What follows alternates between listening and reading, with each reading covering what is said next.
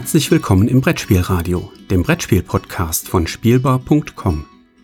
Heute eine Episode Die 2 mit Per Silvester und Yorios Panayotidis.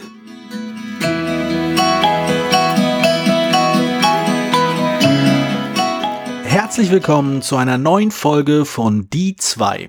Heute ohne Klammern. Es ist äh, wieder mal Zeit für 40 Minuten geballtes Geblubbere über zwei Spiele, die zufällig aus Spielesammlungen gezogen wurden. Aber wir haben dafür natürlich nur die besten und äh, kuratiertesten Spielesammlungen der Welt gewählt.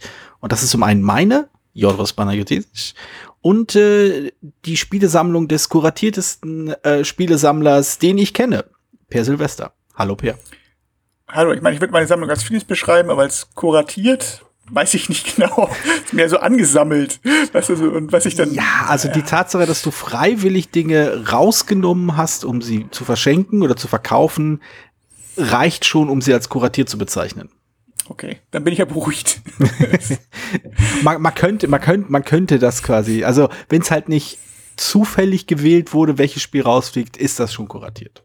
Okay. Vielleicht nur sehr sorgfältig. Das, könnte, das ja auch, kann ich irgendwo noch verste verstehen. Ich, ich habe es ja auch nicht ganz zufällig gemacht, was reinkam. Aber na, na, eben. Also das ist ja quasi super komplex. Also komplexeste Algorithmen, die da in den Entscheidungsprozess hineinliefen, welches erlesene Spiel in die Sammlung von P.S. kommt. Na, eine Zeit lang war es einfach, was gerade verramscht wurde bei links. Aber lassen wir das. Ähm, ich würde sonst aber anfangen, bevor hier noch geheime. Bevor noch, noch mehr Abgründe aufgetan werden und noch mehr äh, Schandtaten bekannt werden, wie Ramschsammlung von Karstadt. Dann hast du bestimmt auch die DSA-Box gekauft, oder? Nee, DSA-Box habe ich nicht gekauft. Was? Die wurden, ich weiß doch, dass sie doch, also als ich DSA, als ich wusste, dass es DSA gab und ich das irgendwie wahrgenommen habe, war das gerade, als das bei Karstadt stand und verramscht wurde. Nee, also DSA-Box habe ich tatsächlich nicht bei Karstadt gekauft. Zumindest, also vielleicht nicht in oh. Hamburg. Die wurden wohl nicht in Hamburg verramscht. Also ich habe DSA-Boxen gar nicht gekauft, weil ich äh, andere Rollenspiele gespielt habe. Aber auch das ist eine andere oh. Geschichte. ja, ich habe vorher, ich habe gar kein DSA gespielt. Ja, ich hatte eine DSA-Runde, aber die war, ähm, äh, wir haben so relativ schnell auf andere äh, Systeme umgestiegen, beziehungsweise ich, oder ich hab mir, bin auch auf andere Gruppen umgestiegen, aber das ah, ist, wie gesagt, eine andere Geschichte. Das kann auch passieren, ja. Na gut, dann lass mal hören. Welches möglicherweise RAM-Spiel, möglicherweise auch nicht, äh, werden wir denn heute besprechen? Äh, definitiv kein RAM-Spiel. Also Aha. es ist die Spielbarleser, falls es solche eine Schnittmenge gibt mit den Podcast-Hörern, werden sich vielleicht erinnern, wahrscheinlich nicht, aber theoretisch kann man kann ja so tun, als ob die Leute nicht ja, daran erinnern, was, Fall, sie, beim, was sie auf der Spielball lesen. Und das 2018 den Silvester in Silber bekommen hat, das Spiel. ah, natürlich. Wer, wer weiß das nicht? Äh, also ich weiß es natürlich, aber erklär doch mal die Zuhörer auf. Also es ist ein Spiel von einem ähm, von einem Verlag, wie ich gerade gelesen habe, aus Malta, was ich nicht Malta, ja, genau, wollte ich auch gerade sagen. Mighty Boards. Genau, Mighty Boards, ja, ja. Und ähm, mit dem, ich habe äh, am Montag das Spiel, ein, ein, sehr gewalttätiges Spiel vorgestellt. Und das ist tatsächlich auch etwas gewalttätiger. Und mir, ich habe das damals. Moment, noch gewalttätiger. Naja, ist eine andere Art, sagen wir mal so. Ach so. Äh, etwas, also ja, zwischenmenschlich hab, gewalttätig. Zwischen, ja, genau. Und ich habe es damals den, den Silvester in Silber, das war ich das Spiel wirklich sehr, sehr super. Also es ist es kommt nicht so oft auf den Tisch. Ich erkläre gleich nochmal warum. Aber es ist ein Spiel, was ich echt richtig gut finde, weil es so schön cineastisch ist. Also es weil es so gewalttätig äh, ist. Äh, ja, es ist halt, es setzt das, was es will, sehr gut um. Nämlich, das ist, sind so die Revenge-Movies, also wie mhm. Kill Bill oder, ähm, oder äh, Payback oder so. Also wo einer. I spit on your grave. genau, ja, also wo einer sozusagen von irgendwelchen Leuten, von irgendwelchen Bösmännern ver, geframed, ge verprügelt und sonst für tot irgendwo liegen gelassen wird, mhm. aber dann sich doch irgendwie irgendwie überlebt und ähm, dann Rache schwört und dann alle umbringt. Also das gesamte, also im Großen und Ganzen das gesamte Oeuvre von Quentin Tarantino. Ja, nicht nur, aber auch ja. Und es ist es ist, das, das, das, der Titel sagt es schon, es ist Vengeance von hm. Gordon Calleja. Heißt er, glaube ich, Calleja. Nee, Calleja. So rum, jetzt habe ich es ausgesprochen. Uff. Spanisch, ich habe zwar Spanisch mal lange in der Schule gehabt, aber irgendwie brauche ich immer ein paar, paar Versuche, um das, bis ich wieder drin bin. Ah. So, also es ist äh, der Autor, der bekannter geworden ist durch Post Human, das ich hm. leider noch nicht spielen konnte. Ja. Und auch nicht habe, leider. Aber ähm, Multiboards hat halt auch dieses Spiel von Gordon Rakaya rausgebracht, Vengeance, und ich hätte das mir wahrscheinlich gar nicht unbedingt angeguckt, weil es ein großes weil es aussieht wie ein großes Miniaturenspiel, aber dann hat es jemand empfohlen, den ich dessen Meinung ich schätze, nämlich Calvin Wong. Mhm. Und äh, die Gelegenheit war halt günstig und ich habe sie dann besorgt. Und ich meine, ja, dass du mir auch gesagt hast, dass es dir gut gefallen hat und es auf jeden hat mich Fall. auch sehr neugierig gemacht. Also ich war vor allem überrascht, wie gut es mir gefallen hat. Also das Problem ist bei dem Spiel so ein bisschen. Es liegt das daran, dass du tief im Innern doch eine dunkle, düstere, brutale Seite hast, die dieses Spiel dich ausleben lässt? Vielleicht. Also es, ähm, also ja, also es ist so. Es, äh, ja, es, das Spiel setzt halt das Thema wirklich gut um. Also es du fängst an und äh, also du bist halt, es fängt an damit, dass du halt ein paar dass du aufs Maul, auch nicht aufs Maul kriegst. Du kannst ein bisschen aussuchen, zu welchem Grad. Du musst ähm, äh, also du, du kannst, kriegst halt nach was elaborierten Verfahren so Karten und die Karten, ähm, du kannst spielst halt quasi gegen dich selber und sagst, ich habe die, die und die so auf diese Art und Weise, ich wurde jetzt gefoltert, in Dunkelhaft gesetzt oder was auch immer. Also es ist so. Ist, ähm, Entschuldige, äh, ist das ein Koop-Spiel oder eins gegen eins gegen eins oder wie ist das aufgezogen? Wir spielen alle gegen alle. Also der heißt nicht direkt. Also man kann es nicht. Also das also man spielt um Siegpunkte, sag ich mal. Jeder ah, spielt für okay. sich um Siegpunkte. Aha. Und es gibt so rudimentäre An Anknüpfungspunkte zwischen den einzelnen Spielern, aber in erster Linie, also gerade, also ich glaube, es ist ein Draft, ich hab's länger nicht mehr gespielt, also ein Draft, wo du die Karten vergibst zum Beispiel und so, ne? Mhm.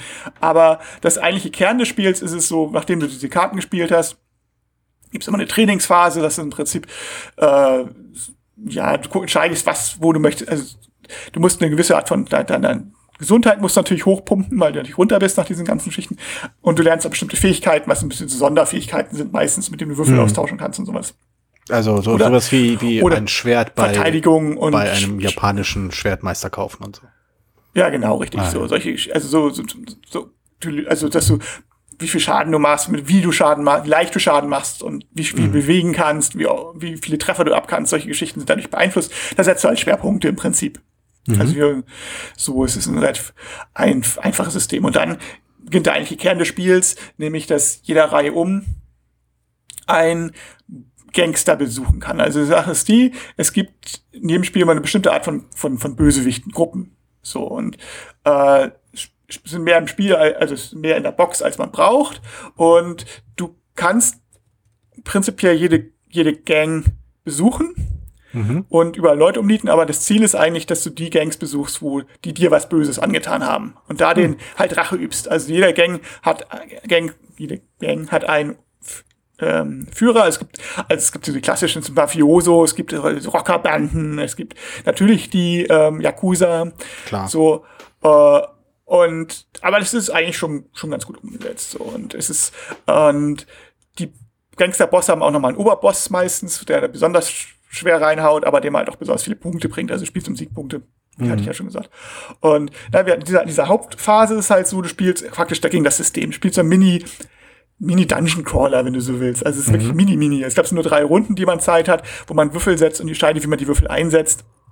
So ein bisschen vielleicht äh, Richtung King of Tokyo, nur halt gegen den, gegen das System. Also jede, mhm. wenn jedes Layer, also jede, jede, jedes, ja, ja, nennt man es auf Deutsch, also hier. Unterschlupf?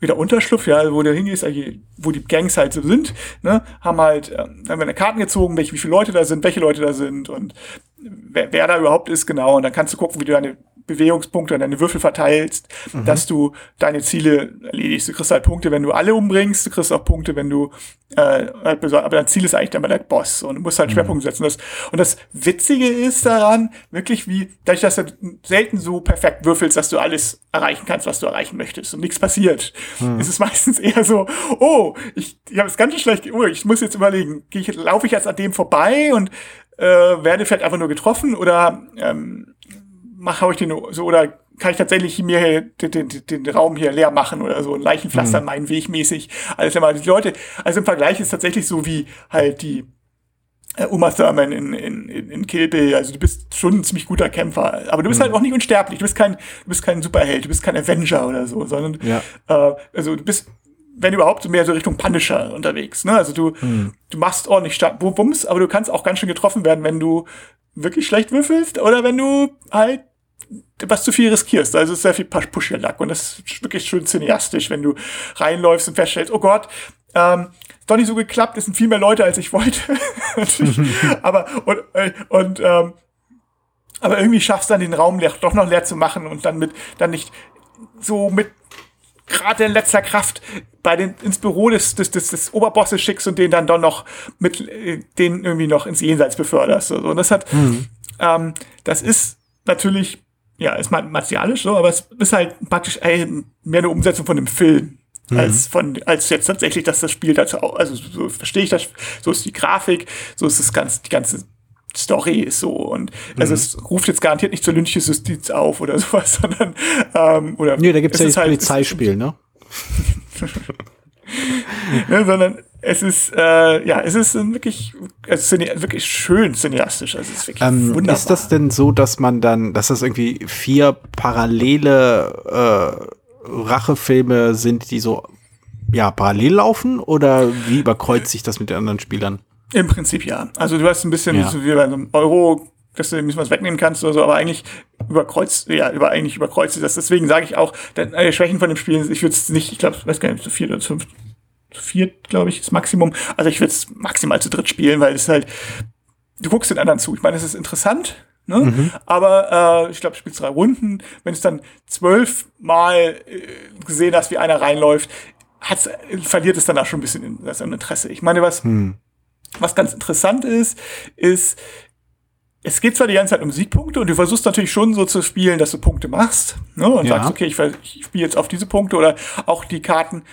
Wie gesagt, ähm, um einen Boss umnieten zu können, musst du dir was getan haben. Insofern spielst du immer zwischen den Runden immer auch mal Karten gegen dich selbst. mhm. und, also, und manchmal auch so schön, das Schönste von der Story. Also ich hatte es halt schon, dass ich nicht den ähm, nicht den, der Boss, der, den ich angreifen wollte, war gar, stand gar nicht zur Verfügung. Also habe ich mhm. irgendeinen angegriffen und konnte ihn aber nicht töten. Und in der nächsten Runde hat er mich, da habe ich eine Handkarte gespielt, dass er mich dann sozusagen angegriffen hat als, als seine Rache. Und ich habe da wieder einen Drache genommen. Das war so fast kleine, kleine Mini-Stories. Und, aber es ist ja wieder MacGuffin. Also du, du spielst die ganze Zeit drauf. Mhm. Aber ich habe es tatsächlich bei einem solchen einem Spiel, das auf Siegpunkte geht, selten und, ein, und kein Kommunikations-Partyspiel ist, mhm. selten so erlebt, dass am Ende wirklich niemand sich eigentlich dafür interessiert, wie viele Punkte hat, wer hat eigentlich gewonnen. Also spielt zwar auf Punkte die ganze Zeit, also bei Agricola würde kein, ja. würde keine, bei Agricola würde keiner sagen, ähm, na, das Punkt ist jetzt eigentlich auch egal, sondern auch Hauptsache, wir haben schöne Farben gebaut. Aber hier ist ja so, du spielst die ganze Zeit auf Punkte, guckst dann so, und dann, ja, spielst jetzt zu Ende, dann guckst du halt drauf, ja, okay, ich habe gewonnen, ist klar. Und dann, aber es, darum geht's eigentlich nicht. Woran, also das, das woran würdest du festmachen, äh, also warum passiert das bei dem Spiel? Ich glaube, weil es tatsächlich die, das Thema so im Vordergrund steht, dass du da so drin bist, dass es wirklich eigentlich um die Situation geht, um die, um die Geschichte, die in dem Spiel halt passiert.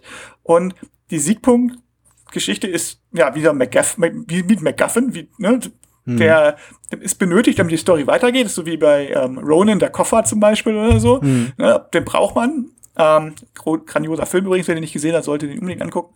Äh, einer meiner Lieblingsfilme. Hm. Und ähm, aber man erfährt nie, was in dem Koffer jetzt eigentlich genau drin war. Hm. So, und das ist am Ende dann auch egal. Also ist, am Ende des Films ist es allen egal. Und genau, also ähnlich ist es wieder mit Siegpunktleiste auch. Ist eigentlich ja. allen egal, obwohl es darum ging die ganze Zeit. Das aber warum warum funktioniert das bei sowas, weil, weil du es genannt hast, wie Agricola nicht? Also das ja, also das geht, geht mir jetzt nicht weniger darum zu sagen, wegen dass Agricola ein schlechtes Spiel ist oder was auch immer, sondern ich finde es interessant, weil du ja, weil du ja sagst, bei, bei, bei Vengeance irgendwie tritt das in den Hintergrund, aber bei einem anderen Spiel eben nicht. Woran liegt das? Also wo, warum kann, kann, der, kann die Punktevergabe bei Agricola nicht nach hinten treten? Es ist, ist schwierig. Ich lege nur an, das, was ja wirklich. Also bei Agricola geht's halt nicht nur ums Thema oder wenig, ich weiß nicht, begrenzt, also bei sag mal, Agricola oder jetzt ein, so ein Euro-Spiel, Optimierspiel, Punkteoptimierer, wird auch nicht neu, äh, wird ja. noch man, ist es halt so, klar, du spielst auf die Punkte und du spielst auch vielleicht, auch vielleicht ein bisschen mit Story. Oh, das sagst du vielleicht, oh, das passt ja thematisch auch ganz gut. Mhm. Aber Bestandteil des Spielspaßes ist eben großer, diese Optimierung. Hm. Und ich würde zwar sagen, hier ist der, ist diese Punkteoptimierung oder das, dass du überlegst, was bringt mir jetzt Punkte, treibt eigen, ist, ist nicht das, was, ähm, ist jetzt nicht so die ganz große äh, Herausforderung, sag ich mal. Du spielst die Karten, die gut passen, also die die Punkte bringen und du versuchst dann, okay, ich kann nicht alle Punkte gewinnen, ich mache jetzt die Punkte, die ich kann. Du wählst mhm. das Ziel nach Punkten aus, aber da ergibt sich aber automatisch die Story und das, diese Punkte, dieses Knobeln, das, das Spiel ist halt nicht knobelig in dem Sinn, oder beziehungsweise das knobelig ist, ähm, ist wie, wie, ja, wie, wie gehe ich halt vor, um die Leute da zu plätten. Und das ist halt eigentlich mehr tatsächlich so, so stark thematisch und es hat, es tritt halt so weit in den Vordergrund, für mich zumindest, dass ich sage, mhm. die, dieses, der Spielspaß kommt eigentlich aus einer ganz anderen Quelle. Aber es ist, ist eine gute Frage, weil es tatsächlich selten oder fast kaum vorkommt, dass es so gut also für mich funktioniert, dass, dass die Punkte das Spiel steuern, aber am Ende nicht irgendwie nicht, aber am Ende auch nicht interessieren. Vielleicht ist es auch daran, dass der ein kleiner Faktor ist vielleicht auch, dass es halt fast antiklimatisch ist, weil du äh, du hast halt diesen diesen diesen Dreierakt, der diese drei Geschichten erzählt oder diese diese ganz groß überspannende Geschichte, die erzählt diesen äh, kleinen Film, der der sich so in verschiedenen Akten immer steigert. Mhm. Und am Ende äh, ist der halt zu Ende, also du hast dann deine Rache begünstigt. Und dann wird auch noch geguckt, ob auf die Siegpunktleistung, das ist halt so komplett abgekoppelt von allem. Ist, mhm. Also dadurch ergibt sich kein Ende der Geschichte. Und das hm. ist, glaube ich, einfach eine Schwerpunktfrage. Ist, ist, es, ist es vielleicht diese Auflösung am Ende? Denn wenn ich zum Beispiel mit Agricola vergleiche, du hast halt keine, keine richtige Auflösung am Ende. Das Spiel ist halt einfach nach den 14 Runden vorbei, weil es nach 14 Runden vorbei ist. Es ist nicht so, dass es eine natürliche Entwicklung ist von, zu, von Anfang zum Ende, dass du einen, einen Bogen hast, der sich dann schließt und, sondern das Spiel ist halt nach einer bestimmten Zeit vorbei und dann werden Punkte berechnet. Also die, die, die Punkteberechnung ist halt schon irgendwie der, der Höhepunkt, der erzählerische Höhepunkt des Ganzen, auch wenn er halt völlig auf dieser Metaebene existiert, eben als Abstraktion existiert. Ist das vielleicht der Punkt, weshalb Vengeance für dich funktioniert, dass du eben diesen, diese, diese, die, der Gedanke zu Ende geführt ist und dann kriegst du dafür noch Punkte? also auf, auf jeden Fall ist das ein Faktor, ja. Also es ist, ich meine, ich bin sowieso immer ein Fan davon, wenn Spiele so organisch zu Ende gehen und nicht nur, wir spielen jetzt fünf Runden, weil es geht halt fünf Runden, sondern hm. dass das Spiel auch mal dadurch gekennzeichnet ist, dass irgendwas ausgeht zum Beispiel oder irgendwas erreicht ist oder so. Ne? Also hm. auch bei Eurogames kann es ruhig abstrakt sein, was erreicht oder also rein, das ist rein mechanisch dann halt so. Ne? Ähm, aber das, und meine gut, ich könnte mal auch sagen, könnte man auch mehr als drei Akte spielen, aber es ist ja, ich glaube, es ist so, ich meine, wenn ich so vergleiche mit zum Beispiel Attribut oder einem anderen, oder ein Tabu oder sowas, das ist, Attribut ist so ein gutes Beispiel, das habe ich, hab ich noch nie Punkte gezählt. Ah, da versuchst du auch während jeder Runde, das heißt also ein Kommunikationsspiel, falls die Leute sich kennen, wo man ein Attribut möglichst passend finden muss, so. Und, ähm, doch, auch ein bisschen schnell. Und, ähm, das spielt man schon ehrgeizig, weil man ja Punkte machen möchte. Hm. Aber der Spielspaß hat eigentlich gar nichts mit den Punkten selbst zu tun. Mhm. Also es ist nicht so, dass mhm. du versuchst zu knobeln, sondern du versuchst, es ist tatsächlich die Aktivität, die da im Vordergrund steht und nicht die Punkte. Ja. Und ich glaube, hier ist es bei Vengeance auch. Es ist die Aktivität, die durch, oder die Geschichte, die durch die Punkte geleitet wird. Genau, ja. Also es ist vielleicht genau, aber gleich, und ich, ich, ich, es ist fast, ich meine, es ist, will das auch, kann das auch gar nicht ganz auflösen, weil es, ähm, weil ich gerade das so fast auch mit faszinierend finde und auch so, gerade auch als Autor sage, das ist schon sehr gut gelungen, dass dieses, also mhm. ich hatte erst das vielleicht was als, ich hatte es in einer Rezension, das klang noch so an, ein bisschen als wäre es eine kleine Schwäche des Spiels vielleicht, aber eigentlich ist es das nicht. Man muss mhm. einem nur vorher klar sein, dass ja. es, wir spielen zwar auf Punkte, aber wahrscheinlich interessiert es am Ende keinen und du hat, es ist halt auch zufällig. Also es ist, du hast, ähm, also ganz zufällig ist es nicht, du kannst es schon bestimmt beeinflussen, aber es sind halt auch viele Zufallsfaktoren drin, die du gar nicht so richtig kontrollieren kannst. Mhm. Insofern äh, ist der Gewinner hatte, nicht nur, nicht, jetzt nicht nur auf deines, ja. deiner, deiner hervorragenden Spielweise begründet, sondern eben auch weil es Glück hat, ist so ein bisschen. Ja, ich hatte es, ich hatte mal, äh, ich hatte es vor einiger Zeit mal getweetet schon diese, dass das, das, ähm, das ist eine externe, dass das Spiel, das Punkte und Spielsieg quasi eine externe Spaßquelle ist, ein externes Ziel ist, aber dass das Spiel selbst eigentlich intrinsisch Spaß machen muss. Also die Spielaktion muss als solches Spaß machen, damit das Spielziel dich halt leiten kann. Wenn allein das Spielziel dich an dem Spiel hält, dann ist das halt absolut unbefriedigend. Was, glaube ich, so einer der Gründe ist, weshalb so viele Leute bei, bei, äh, bei den so, so oft äh, schlecht geredeten Eurogames eben sich über schlechte Themen aufregen. Weil sie halt sehr, sehr stark sich daran, daran orientieren, wegen was sie denn, also wie sie halt versuchen zu greifen, was sie da tun. Denn du willst ja natürlich immer zu einem gewissen Grad aus diesem, äh, aus dieser Ding, aus dieser greifbaren, dinglichen banalen Aktion, die du machst, die im Großen und Ganzen darin besteht, Würfe zu würfeln, Figuren zu versetzen oder Karten auszuspielen oder was auch immer. Das wird ja nur deswegen interessant, weil halt mehr dahinter steckt, weil das, weil halt das, was man Thema nennt, das irgendwie noch aufwertet. Und wenn man das Gefühl hat, dass das, was man tut, zu einem gewissen Grad an sich Spaß macht, dann äh, ergänzt sich das eigentlich ganz gut mit irgendeinem Spielziel. Auf, okay, und dann wir können jetzt noch irgendwie ab, abdriften in die Situation, wo halt Spielziel und das, was Spaß macht, eben nicht zusammenpassen, weil das, was Spaß macht, die eine Sache ist, aber das Spiel ist was ganz anderes. Klass klassischer Fehler bei einigen Designs. Ähm, ja.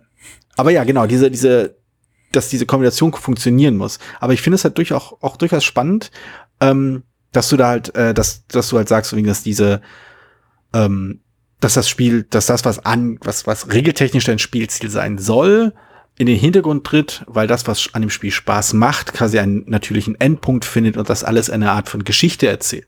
Denn äh, um eine Geschichte geht's ja auch nur um ein Spiel, wie du ja vielleicht noch nicht weißt, weil ich es noch nicht erwähnt habe. und ähm, es geht uns sogar, äh, es ist dahingehend ganz interessant, dass äh, mein Spiel in dem, in dem Vergleich, also die Geschichte passt ja ganz gut, meines Wissens nach äh, das einzige Prequel ist, von dem ich kenne, äh, von dem, äh, von dem ich weiß. Also es ist nicht, es ist nicht, nicht ein thematischen Prequel, von wegen jetzt spielen wir mal sich die, die Schlachten von Anno dazu mal, bevor dann das und das passiert. Was? Du hast schon Pandemic Legacy Season 0 gespielt? Ja, ja. Nee, es ist, ähm, es ist halt auch spielerisch ein Prequel, weil du danach quasi das Spiel ransetzen kannst, ähm, welches vorher erschienen ist. Und du könntest es eigentlich als eine Mammut-Session äh, spielen. Also erst dieses Spiel von heute und danach das, das eigentlich, das, das Anschlussspiel, das, das halt äh, von der Story her da anfängt, wo dieses Spiel jetzt aufhört. Ähm, ich habe die beide sogar gespielt. Ich habe sogar, also nicht als eine große Mammut-Session, aber so über ein paar Wochen verteilt, habe ich die Bilder sogar miteinander in Kombination gespielt. Ähm, es lohnt sich eigentlich nicht, weil die Verknüpfung echt ziemlich am Murks ist. Also man trägt, also es, ich war sehr enttäuscht. Man trägt wirklich nur eine oder zwei Karten äh, aus dem aus dem Spielresultat dieses Spiels in das nächste über. Und das verändert dann minimal äh, den Aufbau des Folgespiels. Ähm, ich hatte mir ein bisschen mehr versprochen, gerade weil beide Spiele sie ja sich sehr, sehr auf die Fahnen schreiben, thematisch richtig, richtig tief reinzugehen. Also richtig sich ganz stark mit der Story auseinanderzusetzen und wirklich alles zu einem gewissen Grad abbilden wollen. Hast du schon eine Vermutung, welches, welches Spiel ich meine? Ich bin nicht sicher, aber ich warte mal ab. ähm, es ist, äh, ich kann es ja einfach mal auflösen. Also ist jetzt auch nicht so spannend. Äh, es ist äh, Hunt for the Ring in der englischen ah, Fassung genau. und genau. Jagd, Jagd, nach, dem Ring, Ring genau in der deutschen Übersetzung. Und das ist halt quasi das Prequel zu War of the Ring oder der Ringkrieg. Und ähm, ich habe der Ringkrieg leider nicht. Und ich weiß auch gar nicht, ob ich es haben will oder ob ich einfach, ob es einfach dieser Sammlertrieb ist. Ähm, ich habe es, glaube ich, zweimal gespielt oder dreimal gespielt und ich fand es auch jedes Mal ziemlich gut, aber lang. Mhm. Aber wirklich lang und viel zu viel Regeln eigentlich. Und das ist so ein bisschen das, was ich an Hand for the Ring auch so ein bisschen bemängele. Es hat, glaube ich, beim Versuch, möglichst den, äh, die, die, die, das, das Thema richtig schön einzufangen und plastisch am Tisch wiederzubeleben, hat's halt, also wieder aufleben zu lassen, verrennt es sich so ein bisschen in Detailarbeit. es verrennt sich so ein bisschen zu sehr vor wegen, ja, diese besondere Eigenschaft aus dem Buch müssen wir hier noch umsetzen können. Ah, diese bestimmte Szene muss auch noch möglich sein. Und dieser Effekt sollte auch noch auftauchen können. Mhm.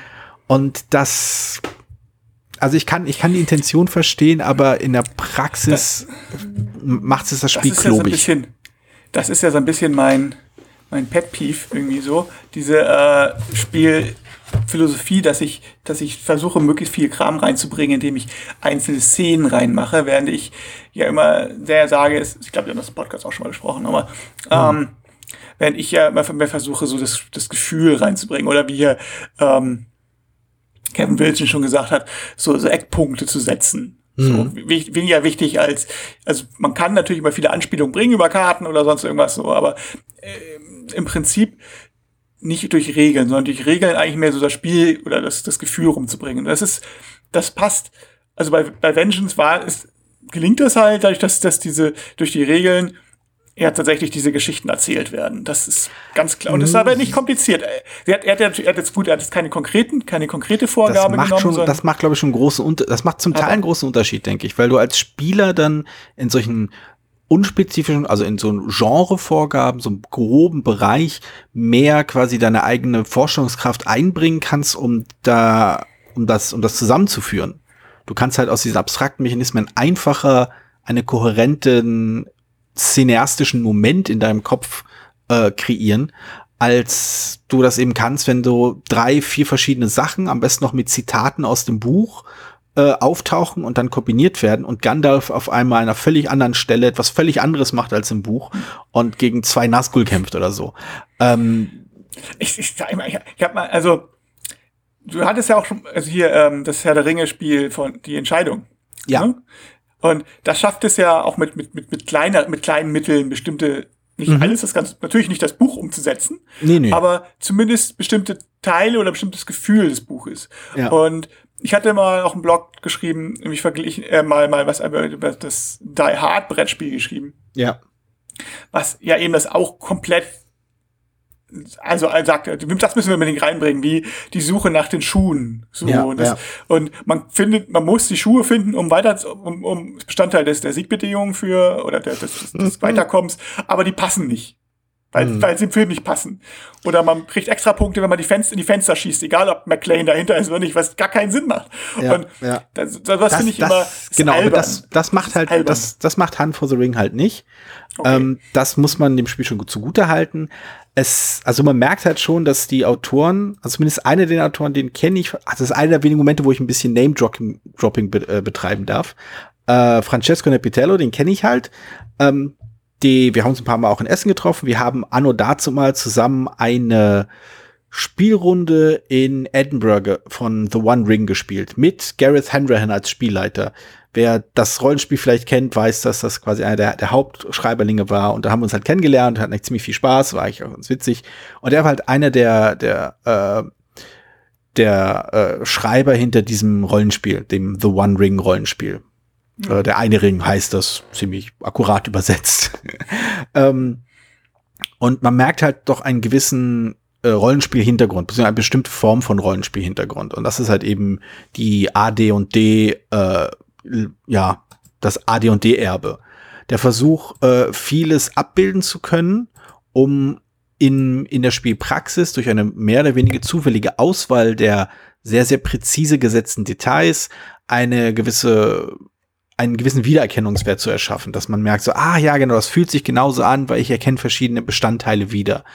Ähm, wie du halt auch schon gesagt hast, das Gefühl eines Settings oder eines Hintergrunds einer Geschichte lässt sich äh, unterschiedlich umsetzen. Bei mir geht das, ich glaube, uns beiden geht es wahrscheinlich recht ähnlich, dass diese Details nur zu einem gewissen Grad dieses Gefühl aufbringen und wir eigentlich eher so an anderen Sachen festhalten. Äh, also ich persönlich merke, dass halt, ich, ich mich interessieren eher so bestimmte Dynamiken, bestimmte, zu, bestimmte äh, Beziehungen zwischen Charakteren und ähnliches. Und da muss man versuchen, dahingehend ein klein wenig zugute halten, dass es einige Sachen durchaus gut umsetzen. Das ist, glaube ich, auch der Punkt, wo das Spiel auch wirklich durchaus gelungen ist. Denn diese Jagd, dieses ähm, als als die Gefolgschaft, als die Hobbits eben vor den äh, Nazgul irgendwie äh, sich fernzuhalten und irgendwie nicht nicht ertappt zu werden und dann in der zweiten Hälfte, da bin ich auch gar nicht drauf eingegangen, eben als Gandalf versuchen, die Nazgul abzulenken und so. Das sind coole Ideen und sie hätten vielleicht, wenn man sie ein bisschen entschlackt hätte, hätte man vielleicht ein bisschen Angst gehabt, dass das Spiel an Charakter verliert, aber sie hat, es hätte zumindest als Spiel durchaus gewonnen. Denn so ist halt, fühlt sich das Spiel doch stark so an, als ob es sich zu sehr verpflichtet fühlt, möglichst präzise äh, Mittelerde darzustellen oder die Reise der Hobbits äh, von äh, aus dem aus dem Auenland bis nach, ich glaube, Bruchtal. Ich weiß nicht, wo wo der Ringkrieg anfängt. Ähm, ja, ist ewig her, als ich es gespielt habe. Aber ähm, jedenfalls diese diese diese Strecken diese Strecke nach nach zu nachzuzeichnen und das ist halt es ist halt schade. Also, mhm. nee, das ist, das, das ist schon zu hart formuliert. Es, es, es fällt, es äh, versucht, hm? Rivendell, genau. Rivendell. Ähm, es versucht eine gewisse Art von äh, Spielgefühl zu, zu kreieren und das gelingt auch zu einem gewissen Grad, aber die Spielbarkeit leidet meinem, meines Empfindens nach darunter. Ich habe ja erwähnt, das Spiel hat halt zwei Hälften. Äh, einmal vom, vom Auenland bis nach, nach Bre und dann nach von Bre bis, bis, äh, ins, bis Bruchtal, glaube ich. Oder bis nach Rivendell. Ähm, und äh, also das finde ich interessant. Also ich, halt um. also ich hatte ja das Spiel auch schon gelesen und ich hab, war auch so auf, auf meiner Liste, habe ich gesehen, dass du das äh, auch hast. Und dann habe ich gedacht, ah, ist ja gut, dann kann ich halt abwarten, was du dazu sagst. und vielleicht auch mal spielen oder so. Und dann gerade dieses mit den zwei Hälften finde ich halt recht reiz, also interessant. Es ist, es man, ist super spannend. Dass, dass, man, dass man ein Spiel hat und dann, ich glaube, den Spielplan umdreht oder so. Und, äh, genau, man dreht den Spielplan, ja. Und dann weiter, dann ein zweites Kapitel spielt, was also das, was sich aus dem ersten ergibt, das finde ich, äh, mag ich. Solche, also es sind jetzt mittlerweile ja, die, die gerade bei Umsetzungen kommen ja häufig vor, der Weiße Hai oder ja. äh, Die Hard oder so, da machen sie es ja jetzt auch mit diesen Akten. Ja. Allerdings ein bisschen kleiner im Kreis, glaube ich, was vielleicht ganz gut ist, ich weiß nicht. Äh, und das wäre, damals war, kann, kann ich halt, oder vielmehr gab es wenig Spiele, bis wahrscheinlich gab es schon welche, ne? aber ich hm. fällt jetzt gar nicht ein, wo, wo das so ist. Und das fand ich schon interessant. Ich meine, mich schreckt natürlich schon so ein bisschen ab, wenn man sagt so, oh, ist ein Deduktionsspiel, es dauert 90 bis 180 Minuten. hm. Naja, es ja, ist weiß ich nicht, ob, aber das wisst ihr, also kriegt es das? Also es ist so, wäre es besser, wenn es nur die Hälfte kurz ist? Äh, jein. Also die Sache ist, äh, es wird auch im Spiel gesagt und es ist auch Material beigelegt, ähm, welches dir erlaubt, das quasi exakt nach der Hälfte zu unterbrechen und ein anderes Mal fortzusetzen. Und ich glaube, das ist auch ganz gut äh, dass man halt so eine, so, so eine so Unterbrechung macht, dass man halt die erste Hälfte spielt und vielleicht eine Woche später die zweite Hälfte spielt. Äh, oder am nächsten Tag oder wann auch immer. Äh, das liegt aber weniger daran, dass die Spiele nicht spannend genug sind, das sind sie, glaube ich, beide, sondern weil, dass sie halt einfach, dass es einfach anstrengend ist. So viel am Stück. Die. Spiele die beiden Spielhälften unterscheiden sich halt auch auf sehr interessante Art und Weise und ich glaube, einige Leute hat das halt wirklich gefrustet. Ähm, dass, dass man quasi in der ersten Hälfte als, als Hobbits unterwegs ist und eben nach, nach ganz normaler Hidden Movement Manier so aufschreibt, wo man hinreist und dann geht man da hin und dann gucken die Nazgul, versuchen eine Spur zu finden und so. Äh, aber in der zweiten Hälfte äh, entscheidet man nur, welche Route die Hobbits entlang laufen werden. Es gibt davor vorgeschriebene Routen, vorgeschriebene Strecken, wie sie laufen werden. Und man steuert vielmehr äh, Gandalf, der versucht, ähm, die Nazgul abzulenken. Und das ist als Konzept total cool. Es ist aber super schwierig, wenn man vorher quasi 90 Minuten oder so oder auch eine Stunde oder so ein, ein äh, Deduktionsspiel gespielt hat, was eben eine ganz andere Dynamik hat. Also das ist dann wirklich einfach zu belastend. Also es ist einfach zu anstrengend, um es an einem Schwung durchzuspielen. Man kann es, glaube ich, machen, wenn man es gut kennt, aber uff. also wir haben es einmal gemacht und ich dachte so, das, nee. Also selbst beim Ringkrieg haben wir eine Pause gemacht. Beim ersten Mal haben wir halt morgens angefangen, Pause gemacht, sind essen gegangen, sind wiedergekommen, haben zu Ende gespielt. Beim zweiten Mal äh, haben wir halt wirklich eine Pause gemacht und am nächsten Tag dann weitergespielt. Ähm, also beide Spiele sind halt wirklich lang. Und ich glaube, wenn man ein bisschen, wenn man ein bisschen erbarmungsloser im, in der Entwicklung gewesen wäre, hätte man sie kürzer machen können. Ich weiß aber nicht, ob es absolut zwingend nötig gewesen wäre. Ich kann Ich glaube, das Spiel, die Spiele haben auch in ihrer leicht aufgeblähten Version eine Daseinsberechtigung. Äh, aber mich, also, was ich interessant finde, also diese zwei Spiele hintereinander sind halt doch sehr anstrengend.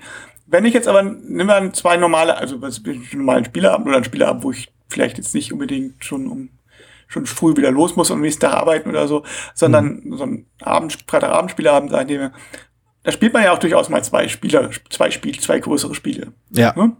Zwei 60 oder 90 Minuten Spiele. Ja.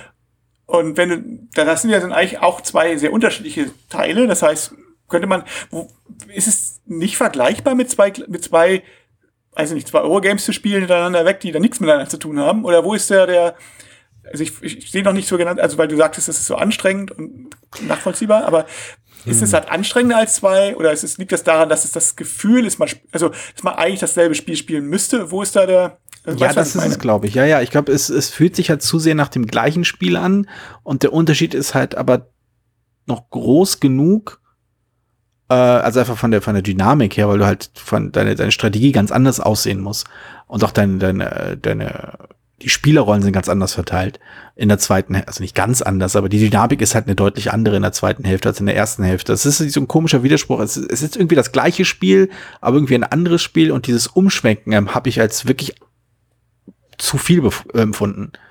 Das ist so, ähm, ich versuche gerade, ja, stell, stell, dir vor, äh, du würdest halt, was ich, vier Partien Pandemic Legacy Season 1 spielen und dann umspringen auf vier Partien Pandemic Legacy Season 2. Und mhm. es ist ähnlich genug, aber anders irgendwie auch und nach vier Partien okay. denkst du, ich, es reicht, finde ich gut jetzt. Oder leistet auch nur zwei Partien sein, je nachdem, wie schnell man so ist. Ähm, es ist, genau, es ist halt zu ähnlich und aber auch zu anders, um an einem Stück durchgespielt zu werden. Hm. Ist, ist das ein bisschen greifbarer? Ja, ich glaube, ich, ich, ich, ich kann es mir vorstellen. Also man hat eigentlich, weil wenn man zwei verschiedene Spiele spielt, will man ja auch zwei verschiedene Spiele spielen, sag ich mal. Also, genau. Weil dann der Wechsel noch drin ist und vielleicht auch spielt, man spielt ja selten irgendwie zwei Deduktionsspiele hintereinander, sondern du sagst, ich spiele ein Deduktionsspiel und danach irgendwas, was andere Sinne anspricht. Genau, so. also, genau. Also auch wenn es ein Strategiespiel ist. Also wenn jetzt, weiß nicht, Hand, äh, weiß ich nicht, Hand for Planet X oder so als Deduktionsspiel und danach Remember ja, Our ah. Chip als Legespiel oder sowas. Genau, das ist halt genau. halt andere. Okay, das kann ich nachvollziehen, ja. Also es ist, ich finde auch, ich will auch gar nicht sagen, also ich finde die zweite Hälfte interessanter, weil sie sich stärker unterscheidet von typischen Hidden Movement Games äh, als die erste Hälfte. Die ist halt schon verhältnismäßig, also recht, recht, also nicht durchschnittlich, aber ja, wenn du halt ein Hidden Movement Spiel schon mal gespielt hast, also sei es auch bloß Scotland Yard, dann weißt du auch ungefähr, wie die erste Hälfte von Hunt for the Ring funktioniert. Mhm. Die zweite Hälfte betritt für mein Empfinden doch durchaus andere Wege, eben weil du quasi einen geheimen Pfad vorgegeben hast und du deine Aufgabe plötzlich darin besteht, den Gegenspieler zu täuschen, halt stärker zu bluffen, auch, auch im richtigen Moment vielleicht äh, quasi Gandalf auftreten zu lassen, was halt immer ein bisschen was kostet, aber um halt so ein bisschen ne Sachen äh, in die Wege zu leiten. Und in beiden Fällen hast du als als als Hobbit-Spieler äh, oder Gandalf-Spieler oder so ähm, durchaus das Gefühl, dass du in der Defensive bist. Obwohl du quasi Protagonist des ganzen Spiels bist, weil du ja quasi dem Ende äh, entgegenläufst. Du fühlst dich in der äh, Defensive und dieses, dieser psychologische Druck, der da ist, der hat schon was Reizvolles. Das ist schon irgendwie so ein bisschen ah, spannend und aufregend und du bist halt irgendwie, ne, sitzt auf heißen Kohlen, weil du musst halt doppelt und dreifach denken, gehe ich jetzt hier lang oder da lang oder was denkt jetzt mein Gegenspieler das, das hat schon was. Und ich glaube, die, die Nazgul in der zweiten Hälfte, das sind halt drei Figuren, die theoretisch auch von drei Spielern gespielt werden können. Ähm, die können sich dann auch irgendwie ab, absprechen oder widersprechen. Die müssen gar nicht mal ein, ein, einheitlich äh, entscheiden, wie sie spielen. Ähm, das hat alles was. Das, das, das ist alles schon nicht schlecht. Aber es, es hätte, also es, ich stelle mir vor, es, es ginge auch schlanker und vielleicht wäre es sogar besser gewesen, statt einem großen Spiel zwei kleinere Spiele äh, daraus zu machen. Dass irgendwie die Reise äh, bis zur ersten, die, die erste äh, Etappe und dann die zweite äh, Etappe. Zwei kleine Sp Spiele, von, die halb so groß gewesen wären, hätten es vielleicht auch getan. wären vielleicht sogar besser angekommen. So ist das Spiel, finde ich, ein bisschen untergegangen, was wirklich schade ist. Ja, ja, ja, also ich war damals ein bisschen im Gespräch wegen diesem Mechanismus, aber man hat danach auch nicht mehr viel davon gehört, das stimmt schon. Ja, also es ist halt auch, ich glaube, das ist letzt, ich, ich, ich äh, nagele mich jetzt mal darauf fest, es ist einfach zu lang. Es, ja. also, nicht im Sinne, das macht es nicht schlecht, aber das macht es halt, das macht halt von wegen der, der, die Überwindung, es auf den Tisch zu packen und zu spielen, ist halt sehr viel höher, wenn du weißt, das muss ich am besten zweimal zwei Stunden spielen, um wirklich genießen zu können oder zumindest, ne, äh, oder irgendwie vier Stunden am Stück irgendwie wirklich nur mit einem, einem großen Deduktionsspiel äh, zu bringen. Und ich glaube, das wollen vielleicht die meisten Leute nicht. Man muss auch ganz klar sagen, mit vier, also vier Stunden Spiel muss dann auch irgendwie noch eine gewisse Epik haben oder so. Also ich finde, ähm, ja okay, ich habe jetzt vier Stunden so grob überschlagen. Ich bin, ja, ja, also ja, Robert Genug spricht von drei Stunden, aber das finde ich das auch. Das kann schon, auch sein. Das ist, das, äh, ich kann mir vorstellen, dass die erste Partie länger dauert und ja. vier Stunden ist schon das, das ist für wenig Spiele vorbehalten, dass man das einfach anstrengend ist. Da würde man spielt, also würde spiele ich immer meistens eher kleine, mehrere kleine Spiele, kürzere Spiele, wo man ein bisschen mehr mal das, mal das mal abdecken kann. Ja. Da muss das, ja, vier Stunden Spiel muss ja immer eine gewisse Epik haben und das auch rechtfertigen. Und wenn ich das Gefühl habe, die gleiche Geschichte mit, mit einem anderen Spiel knapper erzählt oder eine ähnliche Geschichte, wenn nicht dieselbe, aber eine ähnliche Geschichte, hm, ist schwierig. Also das nochmal was ganz, was du hast auf den Tisch zu bringen, das ist ähm, nochmal ein kurzes Stichwort. Wollte ich das ist der Grund, warum ich Vengeance noch nicht so oft gespielt habe, wie ich es gerne gespielt hätte, ist tatsächlich so ein bisschen das auch auf den Tisch zu bringen. Ne? Also mhm. es ist, es dauert nicht so lange. Also ich, die Anleitung spricht hier von 30 Minuten pro Spieler, was glaube ich, ganz gut hinkommt und also vielleicht 20 Minuten, wenn man das Spiel ein bisschen besser kennt, aber 30 ist, glaube ich, ganz, ganz, ganz realistisch. Das ist ziemlich flink. Und ähm, das wäre zu, zu viert wären das halt zwei Stunden, das ist noch in, in Ordnung. So. Und, hm. Aber es ist halt am Anfang, es sind halt doch ein bisschen frickelig am Anfang. Du musst immer bestimmte ja. Sachen doktieren, du musst gucken, du musst die richtigen Figuren raussuchen. Und ähm, dann war wie war es mit den Regeln nochmal? Du musst doch mal genau überlegen, wie, wie du die Karten sortierst, wie du die Karten spielst. Mhm. Es ist halt, da, da ist die Hürde so ein bisschen groß. Es ist kein Spiel, was man vom Schrank direkt auf den Tisch legt und sagt, oh ja, cool, das spielen wir jetzt so. Sondern mhm. man muss sich schon mal vorher überlegen, ah, wie war das nochmal? Es hängt auch mit damit zusammen. Es gibt zwar eine Einstiegsregel oder so heißt die, oder Schnellstartregel, mhm. aber die ist totaler Mist. Also, weil man, weil man einerseits also ist sie nicht viel schneller, weil, gut, okay, das ein, statt dass du die Karten draftest oder wie auch immer gewinnst, werden dir halt vorgegeben. Du spielst mit den, den, mit mhm. den, den Kräften und die und die haben das. Das hat, ist natürlich sinnvoll, weil du ja noch gar nicht weißt, worum es acht, wo du auf der achten musst, hat aber den Nachteil, dass du die ganzen Karten erstmal raussuchen musst. Nur die Figuren raussuchen musst. Und das dauert mindestens genauso lange. Und, und dann endet die Regel irgendwann mit, ja, und jetzt spielt das Spiel. Und das erste Mal, als wir spielen wollten, kam man an dieser Stelle und sagt, Moment, es wird jetzt gar nicht mehr erklärt, wie es funktioniert. Super. Und also ich hätte jetzt erwartet, dass da so, so ein Tutorial kommt oder so eine Kurzregel, also eine, oder ein vereinfachtes Spiel, in dem Sinne, dass es nicht nur die nicht nur das, das erste, ich spiele die Karten gegen mich selber aus und ich trainiere, sondern auch das eigentliche Spiel so ein bisschen vorgestellt wird. Hm. Nein, man hätte sich die Regeln, musste die Regeln trotzdem nochmal komplett durchlesen. Hm. Und, äh, Aber vielleicht ist das das, das, das zukünftige Ideal für Spieleentwickler jetzt eine Regel, die irgendwie nur den Spielaufbau beschreibt. Alle Regeln sind dann im, auf dem Spielmaterial und es endet mit so, ihr habt das Spiel aufgebaut ihr könnt es losspielen. Wenn das wirklich klappt, wäre es gut, ja. Ich weiß also, nicht. Es gab mal ein Spiel äh, tatsächlich. Ähm, wie hieß es noch? Ich komme gerade auf den Namen nicht. Das ist im Rahmen von so einem Workshop entstanden.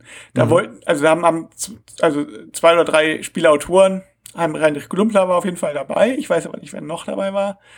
Und ähm, eine gegen eine hieß das genau. Und das, das war, wird tatsächlich so gemacht, dass, dass die Regeln Anleitung ja bekommt, dass das ist das Spielmaterial und äh, fangt an und alles, alles weitere wird am Spielmaterial erklärt. Und das funktioniert. Aber es ist halt kein, kein also es ist halt auch nicht das Ziel des Spiels, jetzt ein überragendes Spiel zu geben, was du immer wieder spielst. Das, das ist ja. es nicht. Ne? Es ist mehr so, oh, dann probieren wir mal. Und das tatsächlich ergibt sich alles aus dem Spielmaterial, es funktioniert und es ist ein Spiel, was man halt spielen kann. Es wird sich keiner kaufen, aber es ist, ist jetzt auch, jetzt, also ich habe schon schlecht, ich habe tatsächlich auch schon Spiele gibt, die sicherlich schlechter sind als das, so spielerisch. Ähm, aber es ist halt echt nicht toll. Aber es ist funktioniert, ne? So ein, aber so ein komplexeres Spiel wie Vengeance oder Hunt for the Ring kann nicht so funktionieren, das ist ganz klar. Nee, aber, man, nee. aber es ist, äh, ich, ich sage, es gibt ja, wir hatten schon drüber gesprochen, Konzepte, die so eine Einstiegsregel ja durchaus vernünftig machen oder wo man das zumindest hm. in einer abgespeckten Version spielt. Haben auch immer, ich sag so, so, so Tutorial-Spiele haben auch Vor- und Nachteile. Ne? Also ich sag, ich, so, wenn es ein Tutorial ist, was man jetzt für dieses Evio-Spiel, wo wir ja wirklich spielen wollten und dann nach einer Dreiviertelstunde das Tutorial abgebrochen haben, weil wir immer noch nicht gespielt haben, sondern immer noch mhm. gemacht haben, was mir diese blöde Ivio gesagt hat. Das hilft nicht. Oder um Reifens Breite, wo man, wo, dass wir nie noch ein zweites Mal gespielt hätten, wir, weil, weil alle das, also wenn ich nicht darauf bestanden hätte, ist das auch mal nach richtigen Regeln zu spielen, weil die erste Einsteigerversion ja. eigentlich alles aus dem Spiel nimmt, was das Spiel gut macht. Also man kann da viel falsch machen. Aber also ich habe das, ich habe die Erfahrung gemacht mit XCOM, dem Brettspiel. Da haben wir auch das Tutorial gespielt und wir haben es zu Ende gespielt und es war einfach eine Quälerei, weil es einfach äh, irgendwie nur doof war. Also es, es war die genau die, es war die, also es war genug äh, an die Hand nehmen, dass es halt sich schon wie Gängelung angefühlt hat. Und dann kommt man sich ein bisschen blöd vor, dass man eben nicht sagen kann, ich will aber dieses Tutorial nicht spielen, ich will verstehen, wie das Spiel geht. Aber diese App meint, nee, nee, nee, nee, nee. Hm. Schritt für Schritt. Du hörst genau zu, wie ich dir dieses Spiel erkläre. Du kannst nicht selbst entscheiden, ob du das Spiel anders verstehst. Denn wir haben kein Regelwerk mitgeschickt. Also, also ja, das, also ich bin mittlerweile bis zum Beweis des Gegenteils zumindest der Überzeugung, dass Tutorials wunderbare Erfindungen für Computerspiele sind, aber nicht für Brettspiele funktionieren. Das, äh, das, das müssen wir vielleicht, also das, das, das sprengt jetzt den, den, den, äh, den Podcast, aber das können wir dann mal gleich im An Anschluss äh, ausdebattieren. Denn ich bin ja der Meinung, dass Tutorials die einzig sinnvolle Art und Weise ist, wie man Spiele umstellen, äh, komplexe Spiele zumindest einführen kann. Aber es kommt natürlich aufs Tutorial an. Ja, aber bis ich habe noch keins getroffen und ich sehe zumindest bei komplexen Spielen halt die Gefahr, dass, ähm, dass zu viel Gängelung dabei ist. Ja, das weil du kein, genau. weil, weil du keine Entscheidung treffen kannst. Und Spieler wollen irgendwann anfangen zu spielen. Die wollen nicht eine halbe Stunde Tutorial, äh, eine halbe Stunde das Spiel, was mir das Spiel sagt, sondern die wollen genau, irgendwann anfangen, genau. Entscheidungen zu treffen. Richtig. Und deswegen richtig. kann so ein Tutorial nicht länger dauern als, ich weiß nicht, für König aus dem Mut gezauberte Zahl, zehn Minuten. Und ähm, das wird ist schwierig, weil ein Tutorial natürlich per Definition länger braucht als eine Regelerklärung. Na gut, dann lass, dann lass mich das anders formulieren. Äh, ein Tutorial sollte mit weniger Regeln anfangen als das ganze Spiel, aber genug, dass du schon merkst, was an dem Spiel interessant ist. Und äh, ich glaube, eine der besten Tutorial-Richtlinien, äh, die ich bisher gefunden habe, und, und das ist ja quasi das, das Spiel, mit dem ich das immer vergleiche, ist halt Magic Maze, was halt durchaus kein tief strategisches Spiel ist, aber vor allem, aber auf verhältnismäßig und äh, clevere Art und Weise es schafft, quasi mit jeder, mit jeder Mission neue, neue Regel einzuführen, aber du schon mit dem Grundspiel verstehst, ah, also mit, der, mit, mit dem Einstiegsspiel schon verstehst, dass das, wo irgendwie der, der Reiz dieses Spiels liegt. Und mit jeder weiteren Regel wird es interessanter und anspruchsvoller und auch herausfordernder, bis du halt das Niveau erreicht hast, auf dem du mit deiner Spielgruppe zufrieden bist. Und dann kannst du anfangen, sich so richtig reinzuknien und dann vielleicht die nächste Regel freizuschalten. Okay, also ich glaube, wir haben unter, auch ein bisschen unterschiedliche Vorstellungen, was ein Tutorial ist. Ich gebe ah. dir mal was, was, was, was, äh, was das Spiel betrifft, ab so zu, was diese Level-System betrifft, das ist, das ist wirklich gut. Aber das halte ich nicht für ein Tutorial. Aber gut, das ist ah, eine andere okay. Diskussion. Okay. Ähm, aber ist eine andere Diskussion. Ja. Oder, und das, wir sind jetzt ja, wir wollen es ja noch schaffen, unter einem Tag zu bleiben. in der Tat, in der Tat. Na gut, dann ähm, auf, auf total elegante Art und Weise sagen wir, es reicht jetzt. Wir haben über zwei Spiele gesprochen. Die Leute äh, wollen mittlerweile wieder runter vom Klo. Ich, ich aus irgendeinem Grund habe ich immer die Vorstellung, dass, die Leute, dass alle unsere Zuhörer und den Podcast nur auf dem Klo hören. Irgendwie ist das das Einzige, was sich für mich irgendwie äh, nachvollziehbar ja, anhört. Was, was, Sinn, was Sinn ergibt. Genau. Ja. Alles andere, von wegen so, wie beim Autofahren? Mein Gott, das ist auch unverantwortlich. Das Stell dir vor, du willst mittendrin ein Spiel kaufen. genau. Genau, das war einmal Vengeance und Hunt for the Ring. Das äh, passt ja. Genau, ist fast dasselbe. Ja, es ist ja effektiv eigentlich das gleiche Spiel. Genau. Gut, nächst, äh, nächste Woche haben wir dann auch wieder effektiv äh, das gleiche Spiel, über das wir reden. Genau, aber welches verraten wir noch nicht, weil wir es noch nicht wissen. Genau, das ist der andere Grund. okay, dann bis dann. Bis dann. Tschüss. Ciao. Vielen Dank, dass du diese Episode von Brettspielradio Die 2 gehört hast. Falls du dich mit uns austauschen möchtest, dann findest du uns auf Twitter. Peer unter König von Siam, Jorios unter Joe Dizzy und Jürgen unter spielbar-com. Außerdem gibt es eine tolle Community rund um das Beeple Brettspiel Blogger Netzwerk. Hier nutzen wir Slack, eine kleine App für den Austausch mit Hörern, Lesern und Zuschauern. Falls du ebenfalls dazu stoßen möchtest, klicke auf den Einladungslink in den Show Notes. Natürlich kannst du uns auch gerne Sprach- oder Textnachrichten zukommen lassen. Dazu erreichst du uns unter 01590 5511223. Bis bald, wieder hier bei Brettspielradio die 2.